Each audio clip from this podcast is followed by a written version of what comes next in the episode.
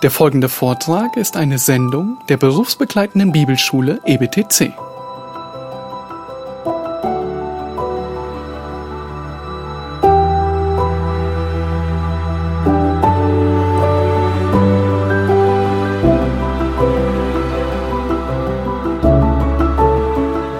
Bibelkritik, die eben dem Menschen das Urteil überlässt, wer Gott sei, was Gott sei, was Gott gesagt haben könnte. Und so nimmt der äh, protestantische Mensch, der der Bibelkritik verfällt, nimmt Gott und Gottes Wort, um sich damit wieder selbst zu verwirklichen. Am Anfang noch hatte Gott noch einen gewissen Platz, aber am Ende hat Gott gar keinen Platz mehr. Dann ist alles Beliebigkeit am Schluss. Rationalismus habe ich eben gesagt. Der Begründer des Rationalismus als äh, Denksystem ist natürlich nichts Neues, aber der es äh, formulierte und entsprechende Wirkung hatte René Descartes oder latinisiert. Man hat ja damals sich meist lateinische Namen gegeben. Renatus Cartesius, René Descartes, geboren 1596 in Frankreich, La Haye en Touraine, ich weiß gar nicht, wo das ist, irgendwo in Frankreich. Äh, von ihm stammt der berühmte Satz, ich denke, also bin ich. Nun, was wollte er damit sagen? Damit wollte er sagen, wie können wir äh, zur Gewissheit kommen, dass wir wirklich sind, dass nicht alles Illusion ist. Ja, ich denke ja, ob ich richtig oder falsch denke, aber ich denke und das heißt, ich muss also sein. Gut, wir finden das ja eine großartige Erkenntnis, aber immerhin. Ja, aber was ist hier das Umstürzlerische gegenüber eben dem christlichen Denken? Der Christ definiert sich nicht, so der Christ ist nicht davon überzeugt, dass er ist, weil er denkt, sondern wir sind davon überzeugt, dass wir sind, weil wir an Gott glauben, der uns erschaffen hat. Also wir erklären uns und unsere Existenz von Gott her, nicht von uns her, von unserem Denken her.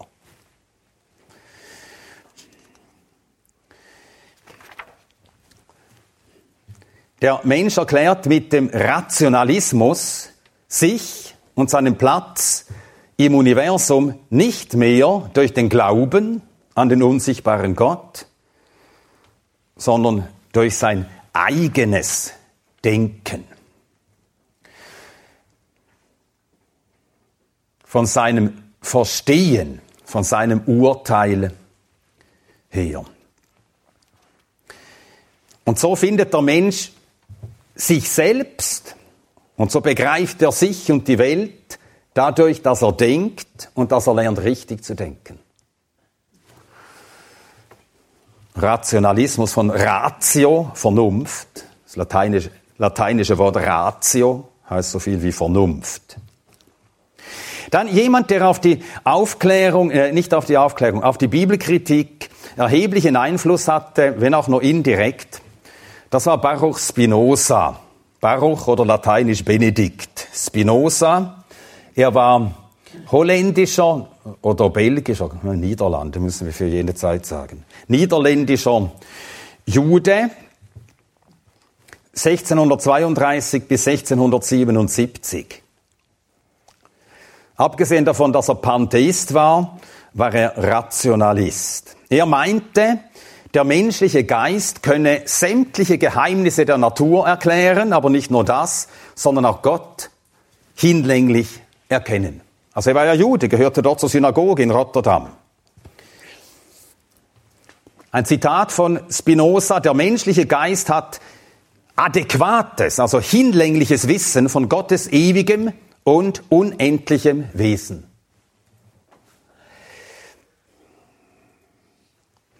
Und weshalb spielte er äh, dann eine doch entscheidende Rolle für das Aufkommen der Bibelkritik? Er nahm sich vor, das Alte Testament zu untersuchen, also die jüdische Bibel. Und hat das so formuliert, er wolle sie untersuchen mit einem sorgfältig, unparteiischen, mit einem sorgfältig, unparteiischen und freien Geist. Ohne zuvor Annahmen über dasselbe zu machen. Seine Vernunft überzeugte ihn davon, dass Mose nicht der Verfasser der Mosebücher sein könne. Und genau das setzte nachher die Bibelkritik ein. Mit den Mosebüchern. Er wurde deswegen aus der Synagoge ausgeschlossen, auch wegen seiner, das waren ja wirklich ketzerische Ansichten, sein Pantheismus, aber auch weil er Mose als Verfasser des Pentateuch ablehnte. Und er hat drei Gründe genannt, warum Mose nicht der Verfasser der Mosebücher sein könne. Und erstaunlicherweise werden diese Gründe immer wieder genannt, also zwei von diesen dreien. Der erste Grund den er nannte. Mose kann nicht der Verfasser gewesen sein, der Mose schreibt über, der Autor schreibt über Mose in der dritten Person. Und das macht doch keiner. Wenn ich ein Buch geschrieben habe, dann schreibe ich ich. Stimmt das? Also das hätte Spinoza wissen müssen. Er war ganz sicher humanistisch gebildet. Und jeder, der humanistisch gebildet hat, hat den, Bell, den Bellum Gallicum gelesen. Wer hat den geschrieben? Cäsar, die Eroberung Galliens. Und wie schreibt er? Schreibt immer er, Cäsar, immer. Über sich in der dritten Person. Das war üblich. Das kann man machen. Haben viele getan. Also das ist gar kein Argument. Dann das zweite Argument. Der Autor rühmte die Demut des Mose.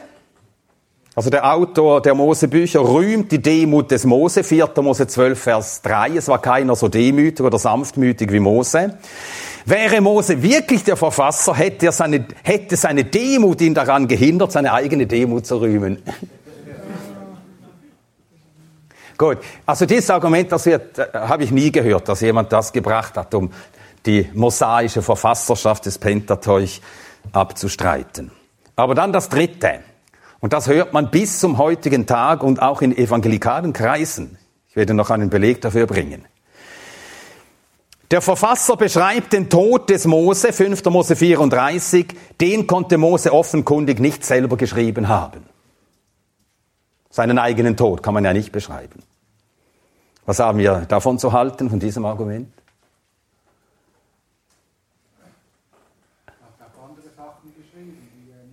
Ganz richtig, er hat ja Dinge geweissagt, was solltest du sagen?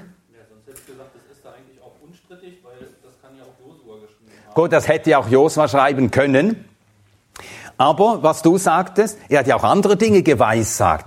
Seinen eigenen Tod weissagen, das ist ja eigentlich gar keine so große Kunst. Also sterben müssen wir ja alle. Also es ist einmal schon eine sicher richtige Weissagung. Ja, wenn wir bedenken, er hat geweissagt die ganze Geschichte Israels mit den beiden Exilen in 5. Mose 28. Mit Einzelheiten, was geschehen würde bei der Belagerung Jerusalems. Kannibalismus zum Beispiel. Auch woher der Feind kommt, der äh, Jerusalem belagern und zerstören wird und so weiter. Und wenn er das weissagen konnte, warum hätte er dann nicht seinen eigenen Tod vorher aufschreiben sollen können. Das ist jetzt wieder schön deutsch. Ja, hätte können sollen, ja. Ähm, auf, auf, die, auf, das zweite Argument, was könnte man da für eine ähm, gute Antwort geben? Dass er demütig und sanftmütig ist. Nun, wenn äh, Gottes Geist äh, jemanden erfüllt und führt, dann wird er demütig. Und äh, äh Demut ist Wahrhaftigkeit. Hast du das Buch schon äh, gelesen? Kennt ihr das Buch von Ralph Schallis? Äh, Lebendige Zellen. La cellule vivante. Und dort sagt er, l'humilité, c'est la vision claire. Demut, das ist der klare Blick. Der klare Blick dafür, wer Gott ist und wer ich bin. Und dann ist es nicht hochmütig, wenn du sagst, wer und wie du bist.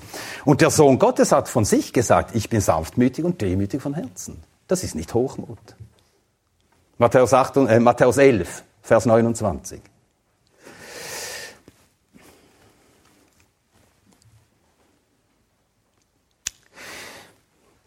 Also so hatte er Wirkung. Nun, der Rationalismus, dieses Denken, fand äh, dann seinen Ausdruck in dieser geistesgeschichtlichen Bewegung, die wir die Aufklärung nennen. Aufklärung. Und als der, der Philosoph der Aufklärung gilt Immanuel Kant. Er hat auch eine Definition geliefert von Aufklärung, was Aufklärung sei. Eine viel zitierte Definition, ich lese sie. Aufklärung ist der Ausgang des Menschen aus seiner selbstverschuldeten Unmündigkeit. hier kommen wir genau auf das, was dieser Pico della Mirandola geschrieben hat in seiner Rede über die Würde des Menschen. Es gehört zur Würde des Menschen, dass er sein eigener Gestalter ist. Unmündigkeit ist des Menschen unwürdig. Er hat ja gar nicht Unrecht, aber die Frage ist, wie der Mensch mündig wird. Und Kant erklärt das eben folgendermaßen. Aufklärung ist der Ausgang des Menschen aus seiner selbst verschuldeten Unmündigkeit. Unmündigkeit ist das Unvermögen, sich seines Verstandes ohne Leitung eines anderen zu bedienen. Das sei also die Substanz der Unmündigkeit, dass man seinen Verstand nicht gebrauchen kann ohne Anleitung eines anderen. Das kann natürlich Unmündigkeit sein. Es kommt darauf an, wer deinen Verstand leitet. Also wenn dein Verstand geleitet wird von einem Parteibuch, vom Parteibuch der Nationalsozialistischen Partei oder der Kommunistischen Partei, dann ist das wirklich Unmündigkeit. Oder wenn dein Verstand geleitet wird vom äh, Katechismus der römisch-katholischen Kirche, dann ist das eine des Menschen unwürdige Unmündigkeit. Aber wenn dein Verstand geleitet wird von Gott und dein Verstand von Gottes Wort regiert wird, dann ist das wahre Freiheit. Das ist die Freiheit des Christenmenschen dass er gebunden ist an Gott. Und zwar willig und gern. Aber Kant sagt ganz allgemein, jegliche Autorität, die über deinem Denken steht, ist Unmündigkeit. Unmündigkeit ist das Unvermögen, sich seines Verstandes ohne Leitung eines anderes zu bedienen. Selbstverschuldet ist diese Unmündigkeit, weil die Ursache derselben nicht am Mangel des Verstandes liegt. Also alle hätten Verstand genug, den Verstand selbst zu gebrauchen, sondern die Ursache liegt am Mangel der Entschließung und des Mutes.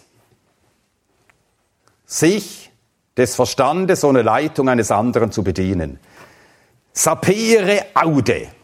Wage es zu wissen, das ist lateinisch. Sapere aude. Zu wissen, wage.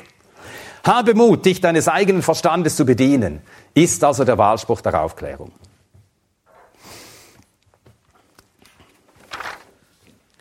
Äh, Kant hatte unheimliche Wirkung durch äh, seine Schriften. Er war überhaupt eine ganz faszinierende Gestalt. Man muss ja die auch bewundern in ihrer Disziplin, in ihrer Zucht, in ihrem Fleiß.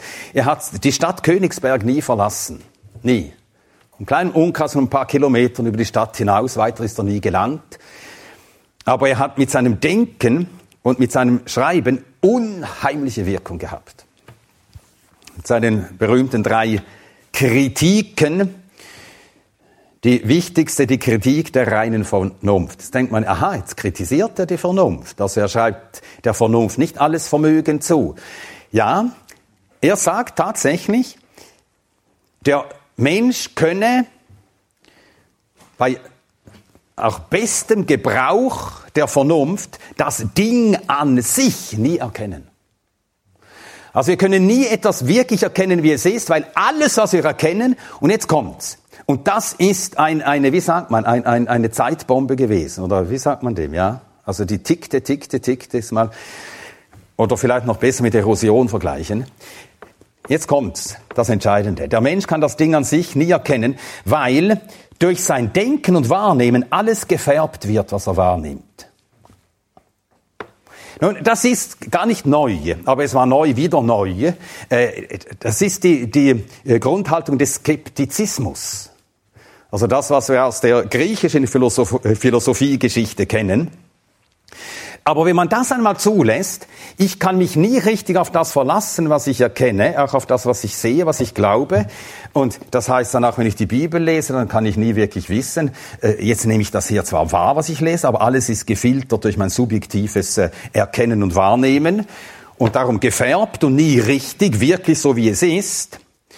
Das ist der Anfang des Skeptizismus. Nun Kant, der war einfach wegen aus seiner Erziehung, wie er aufgewachsen ist, war er verständig, vernünftig und maßvoll genug, sich da nicht konsequent einfach gehen zu lassen. Denn am Ende, und darum sage ich Erosion, dieses Denken, das wirkt wie Erosion, stetig ist dieses, äh, dieser Gedanke da, alles was du erkennst, es ist nicht das Eigentliche. Alles was du erkennst ist gefärbt, gefiltert durch deine Wahrnehmung. Du kannst das Ding an sich nie erkennen. Am Ende steht man dann da und sagt, man kann gar nichts gewiss erkennen. Und zwar ist am Ende Agnostizismus. Und so musste eigentlich äh, mit diesem Denken von Kant das sich dann langsam ausbreitete, dass er Wirkung hatte in allen europäischen Ländern, in allen Kultursprachen, der wurde übersetzt. Es gibt kaum jemand, der Immanuel Kant nicht kennt, auch wenn er ihn nicht gelesen hat, hat er Wirkung gehabt. Und äh, der Agnostizismus, das ist die jetzt eindeutig herrschende äh, Sicht der Leute. Die allermeisten Leute, auch wenn sie das Wort Agnostizismus nicht verwenden, äh, sind äh, agnostisch. Sagen, ja, man kann es nicht wissen, die Moslems sagen so, die Hindus so, wir Christen haben es halt so jeweils gesagt, aber wer will wissen, was wahr ist und was stimmt? Also ich sagte vorhin, Kant, der war wegen seiner Erziehung, und kein Mensch äh, schlüpft so schnell aus seiner eigenen Haut und über seinen eigenen Schatten kann man erst recht nicht springen. Und so hat Kant von der Bibel Folgendes gesagt. Die Bibel ist wert, aufbewahrt, moralisch benützt und der Religion als Leitmotiv unterliegt zu werden, als ob sie eine göttliche Offenbarung wäre. Er sagt, äh, einfach aus vernünftigen Gründen, aber wir brauchen doch etwas, woran wir uns halten als ob die Bibel eine göttliche Offenbarung wäre. Sie ist es zwar nicht, aber wir brauchen etwas. Denn sonst, und das muss er geahnt haben, sonst fließt alles auseinander und dann gibt es gar keine Verbindlichkeiten mehr. Dann ist äh, das Leben des einzelnen Menschen und das Leben in Gemeinschaft nicht mehr möglich.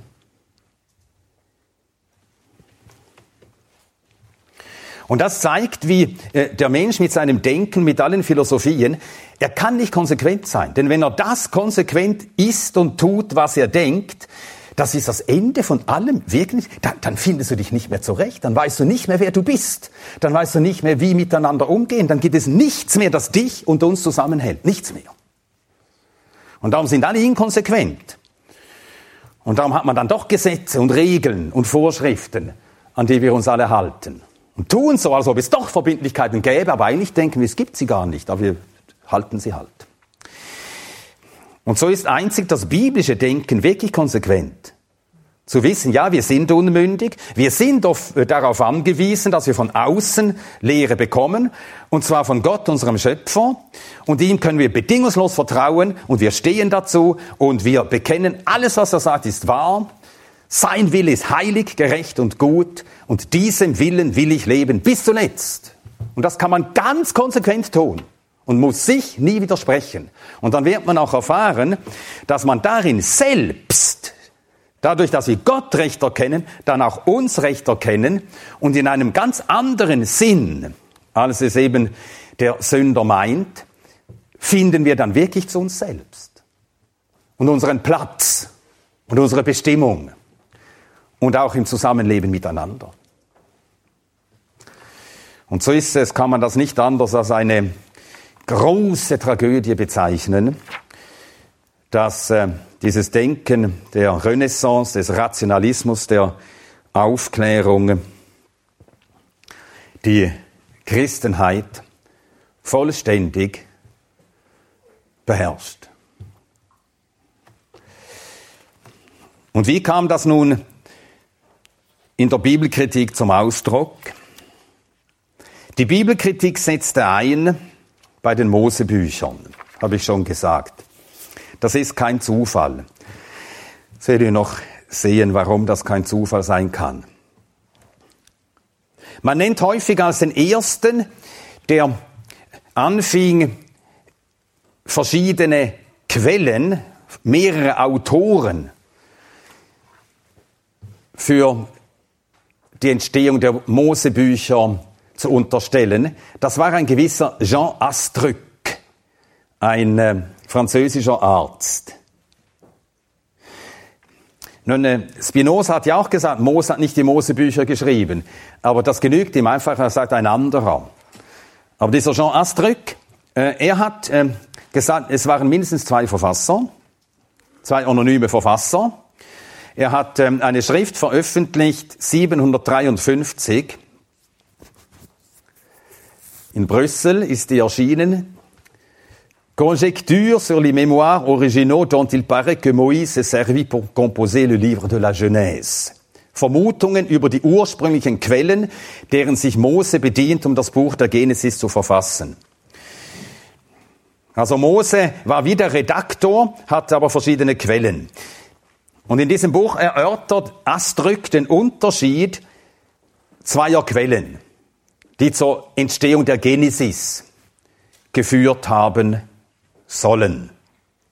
Eine Quelle erkennt man daran, dass der Schreiber immer den Gottesnamen Elohim gebraucht, 1. Mose 1. Die andere Quelle erkennt man daran, dass der Verfasser den Gottesnamen Yahweh oder Jehova verwendet. Und das hat Wirkung gehabt. Und das sagen bis heute, also Theologiestudenten, die in Basel oder in, in äh, Tübingen Zürich, wo auch immer Theologie studieren, können das alle sagen.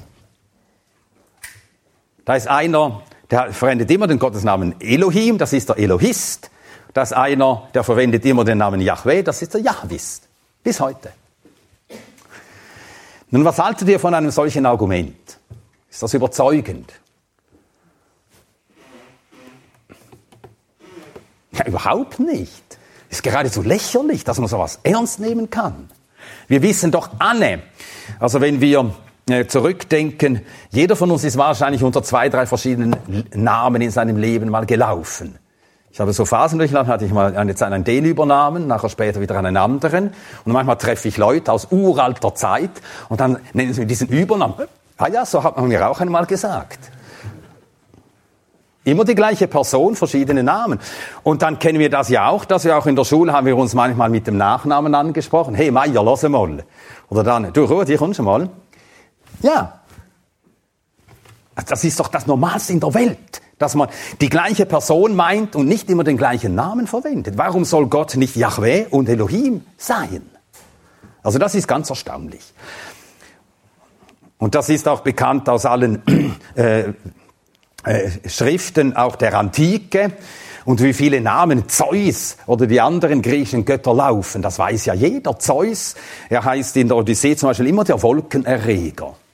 Das sind nicht zwei Quellen. Einer ist der Wol Wolkenerregerist und der andere ist der Zeusist. Ist noch nie jemand eingefallen, so einen Quatsch von sich zu geben.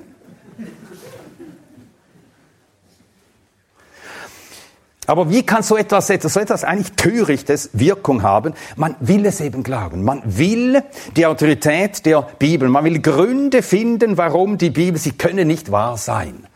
Weil man sie nicht als wahr haben will.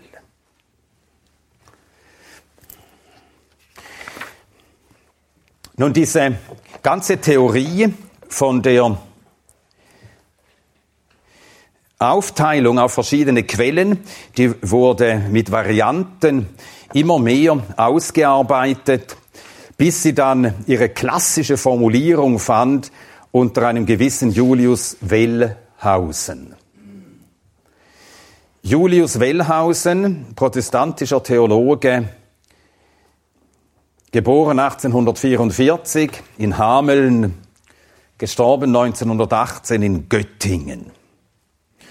Er war Theologe und Orientalist und er hatte nachhaltigen Einfluss auf nachkommende Generationen von Theologen. Nun, ich habe äh, hebräische Sprache und Literatur studiert und ich musste, weil es keinen eigentlichen äh, eigenen Lehrstuhl gab für Hebraistik in Zürich, musste ich einiges äh, äh, zur hebräischen Literatur, und das heißt Bibel, musste ich auch bei den Theologen machen. Am theologischen Seminar der Universität Zürich. Das war in den 80er Jahren. Aber der Name Julius Wellhausen, der fällt unweigerlich und immer wieder. Auch wenn man nicht in allem mit ihm übereinstimmt, aber das Grundmuster, das wirkt bis heute unter den Theologen. Das Grundmuster. Man spricht von der sogenannten neueren Urkundenhypothese. Die Urkundenhypothese. Das Mose die Mosebücher sind aus verschiedenen Urkunden zusammengesetzt und es waren dann nicht nur zwei äh, Quellen, also eine Quelle. Und ich, ich lese jetzt einige Sätze aus einem kurzen Artikel auf der Webseite bibelwissenschaft.de. Ich weiß nicht, wer die, diese Webseite betreibt, aber es scheint äh, jemand zu sein oder eine Körperschaft zu sein, die im Zusammenhang steht mit, äh, mit äh, theologischen äh, Seminaren. Also theologische äh, Ausbildungsstätten der äh, staatlichen Hochschulen, die ja alle bibelkritisch sind. Äh, es war in Deutschland übrigens so, dass bis zum Zweiten Weltkrieg hatte man immer für das Fachgebiet Altes Testament einen konservativen und einen liberalen Professor. Das hat nach dem Zweiten Weltkrieg geändert. Jetzt kommt ein, ein Bibeltreuer, ein konservativer äh, Alttestamentler, kommt nie, nie, äh, bekommt nie einen Lehrstuhl für äh, sein Fachgebiet. Damals war es noch so, aber jetzt hat also die Bibelkritik, die, die liberale Sicht, hat vollständig gesiegt in der Schultheologie.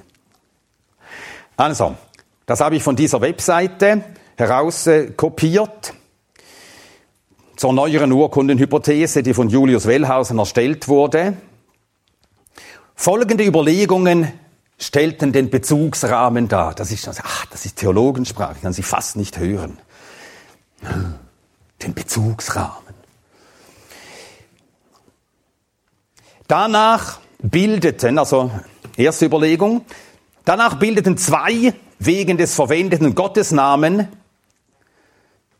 zwei Quellen, Jahwist und Elohist, den Grundstock des Pentateuch. Die seien im 9. und 8. Jahrhundert entstanden. Wann lebte Mose? Ja. Man setzt den Auszug aus Ägypten an, 1450 ungefähr. Also im 15. Jahrhundert lebte Mose, aber diese Quellen seien entstanden im 8. und 9. Jahrhundert. Zweite Überlegung, kurze Zeit später sei im Zusammenhang mit der Reform des Josia im siebten Jahrhundert der Grundstock des Deuteronomiums entstanden.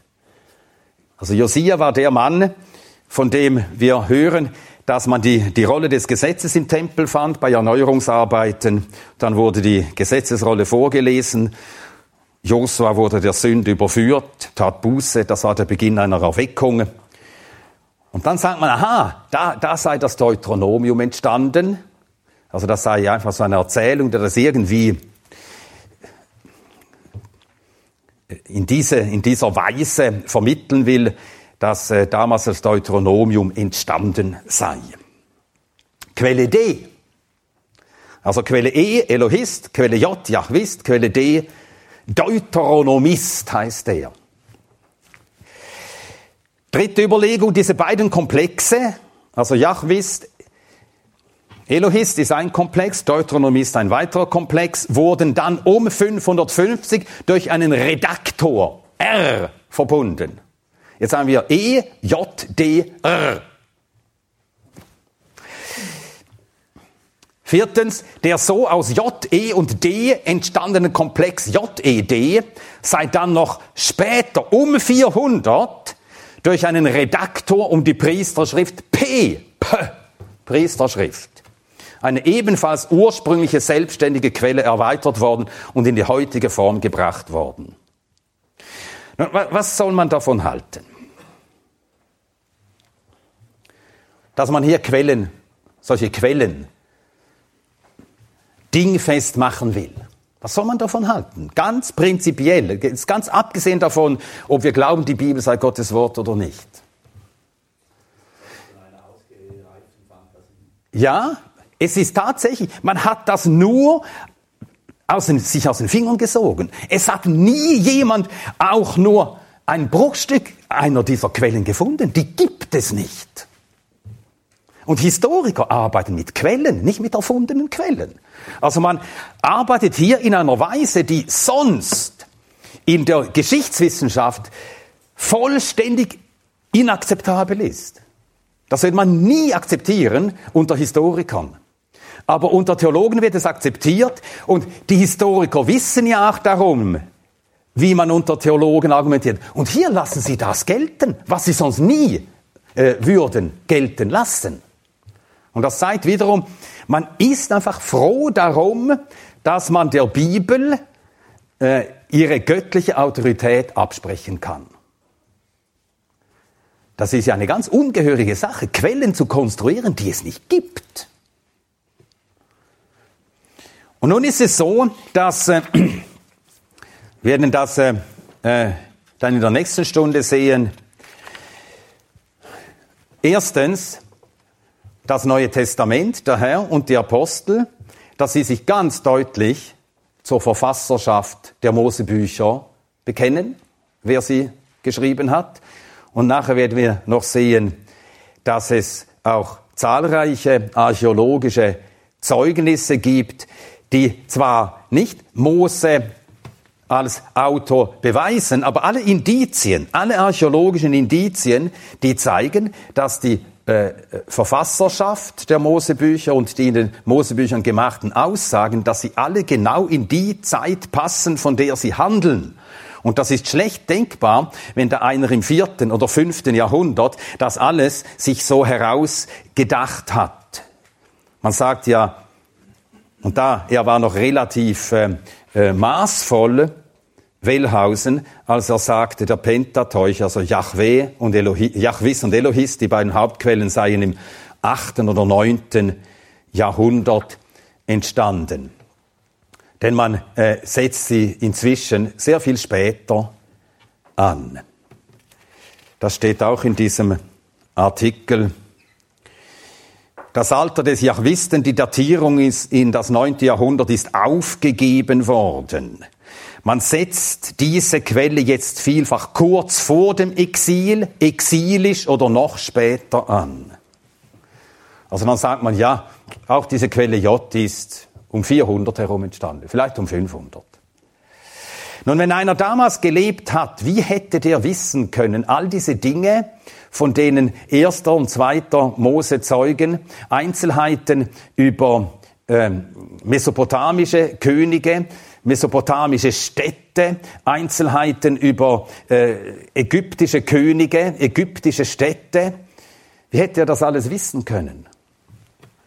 Denn die Angaben, die sich in erster und in zweiter Mose finden, eben über äh, altorientalische, mesopotamische Könige, ihre Reiche, Namen, die da vorkommen, auch die Namen der Erzväter, die zeigen, das muss ein jemand geschrieben haben, der damals lebte. Nun, Mose hat das erste Mosebuch ja nicht als äh, Augenzeug und Zeitgenosse geschrieben.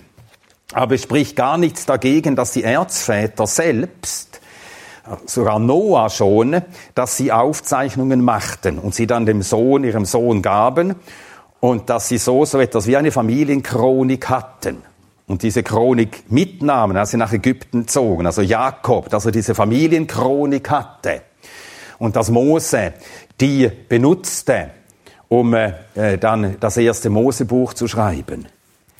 Ja, also es sind Zeugnisse von Menschen, die die damalige Zeit, in der sie lebten, sehr genau kannten.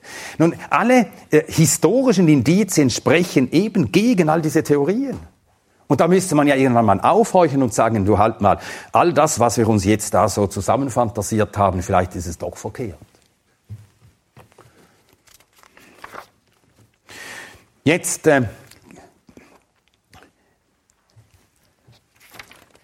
fünf Punkte zur Kritik an der Bibelkritik. Also wir kritisieren die Bibelkritik. Sie kritisieren die Bibel und wir kritisieren die Bibelkritik. Erstens, erster Kritikpunkt gegen die Bibelkritik. Man nimmt die Primärquellen nicht ernst. Welche sind denn die Primärquellen? Die Bibel. Man will ja die Bibel verstehen und untersuchen. Und die Primärquelle ist dann natürlich die Bibel selbst. Also, man nimmt die Primärquelle nicht ernst, das heißt die biblischen Texte. Quellen darf man nur dann in Frage stellen, wenn sie eindeutig sinnlos oder eindeutig gefälscht sind. Kein Historiker und kein Altphilologe behandelt seine Quellen so wie die Theologen die biblischen Texte. Das ist Tatsache. Denn die biblischen Texte sind erstens in sich sinnvoll und sie stehen literarisch und sittlich auf allerhöchster Ebene. Also es steht ja gar nichts Sinnloses drin, dass man sagen kann, das kann einfach nicht stimmen, das ist dermaßen verkehrt oder so anstößig. Man müsste also die Primärquellen ernst nehmen. Zweite Kritik. Die Hypothesen der Bibelkritik und zunächst der Pentateuchkritik konnte nur entstehen, indem man auch die Sekundärquellen nicht ernst nahm. Und welche sind die Sekundärquellen? Was verstehe ich darunter?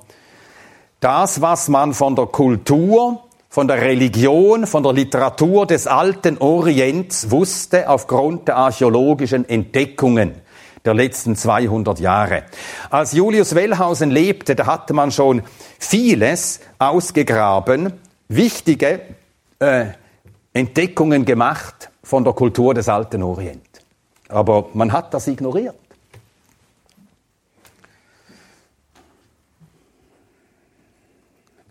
Als dann die altorientalischen Texte, die man gefunden hat in alten Städten, die aus der Zeit der Erzväter stammten, Nusi, Mari, Ur, Städte, die äh, Ur, daraus kam ja Abraham. Und dann hat man, alt, äh, hat man dort Archive gefunden, Texte gefunden, und diese haben äußere Indizien für die Glaubwürdigkeit der Erzählungen der Erzväter jetzt als Beispiel geliefert. Aber man war dann nicht bereit, die jetzt feststehenden Theorien in Frage zu stellen. Das ist die zweite Kritik an der Bibelkritik. Drittens, die verschiedenen Thesen zur Entstehung des Pentateuch, die fußten alle auf der Annahme, dass in der Zeit des Mose und erst recht in der Zeit der Erzväter kaum jemand habe schreiben können. Man dachte eben, ja, das war so lange mündliche Überlieferung und wir wissen ja, wie das geht, wenn man von Generation zu Generation Dinge mündlich einander erzählt, dass es, äh, dass äh, das Überlieferte sich dann laufend verändert. Stimmt zwar auch nicht sehr erstaunlich auch, wie, wie konstant auch mündlich überliefert ist, dass man auswendig lernt, sich hält. Aber das war die Theorie. Man hat es nicht geschrieben, es wurde nur mündlich überliefert und darum ist es, äh, sind da so viele Widersprüche darin und das erklärt ähm, und das ähm, berechtigt uns auch dazu, die Bibel kritisch auseinanderzunehmen. Nun weiß man aber inzwischen, dass äh, Mesopotamien seit sehr früher Zeit Schriftkulturen hatte, die alles Mögliche schriftlich festhielten.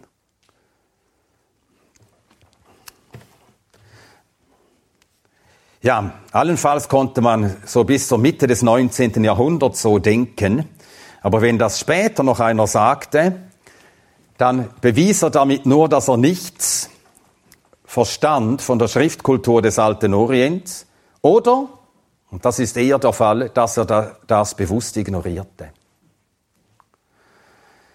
Ein Beispiel, die altkananäische Stadt Ugarit. Die stand, also die ältesten Schichten der Stadt, die man gefunden hat, 1600 vor Christus. Um 1200 wurde sie dann endgültig zerstört und ist dann nicht mehr aufgebaut worden. Diese Stadt barg einen riesigen Schatz an Tontafeln mit verschiedenartigsten Texten. Literarische Texte, sogar Wörterbücher. Wörterbücher. Also da standen Wörter hier in einer Kolonne Ugaritisch. Ugaritisch ist im Hebräischen sehr nahe verwandt. Also wenn man Hebräisch kann und liest Ugaritisch, man versteht es. Dann daneben eine Kolonne, wie das Babylonisch ist und teilweise sogar Sumerisch. Wörterbücher. Auf Tontafeln in Keilschrift. Dann äh, äh, liturgische Texte. Dann äh, mythologische Texte. Man hat in altorientalischen Städten Briefe gefunden, die Kaufleute geschrieben haben und nach Hause geschickt haben. Briefe, einfach von der Reise.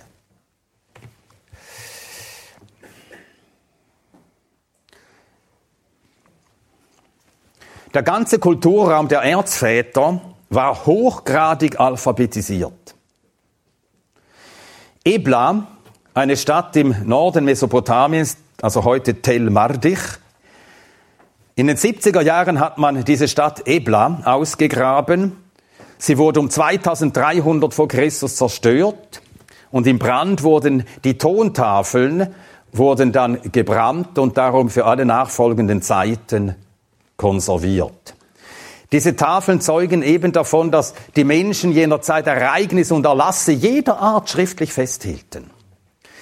Man hatte sehr billige Schreibmaterial, Ton, das Zweistromland, das ist so Schwimmland, Ton.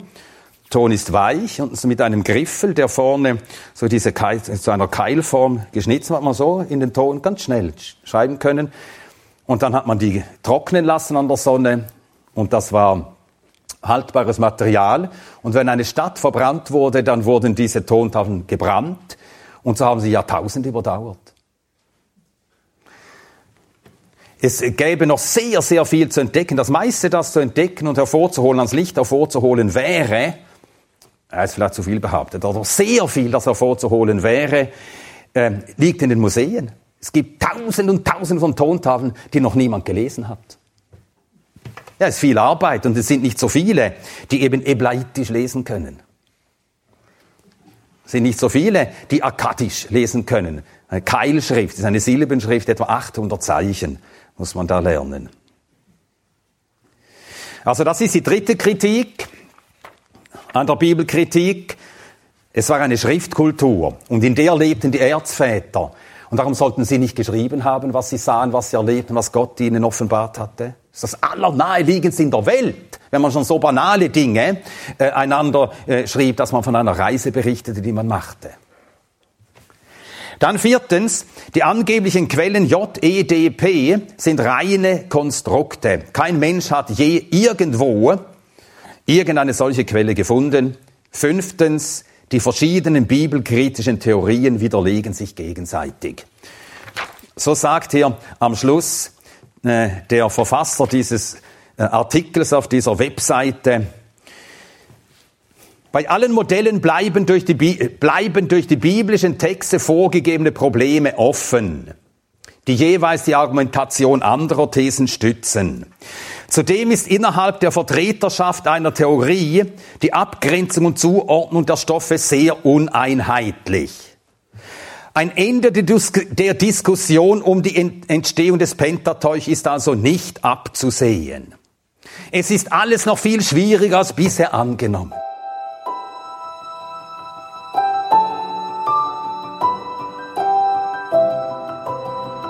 Diese Sendung war von der berufsbegleitenden Bibelschule EBTC.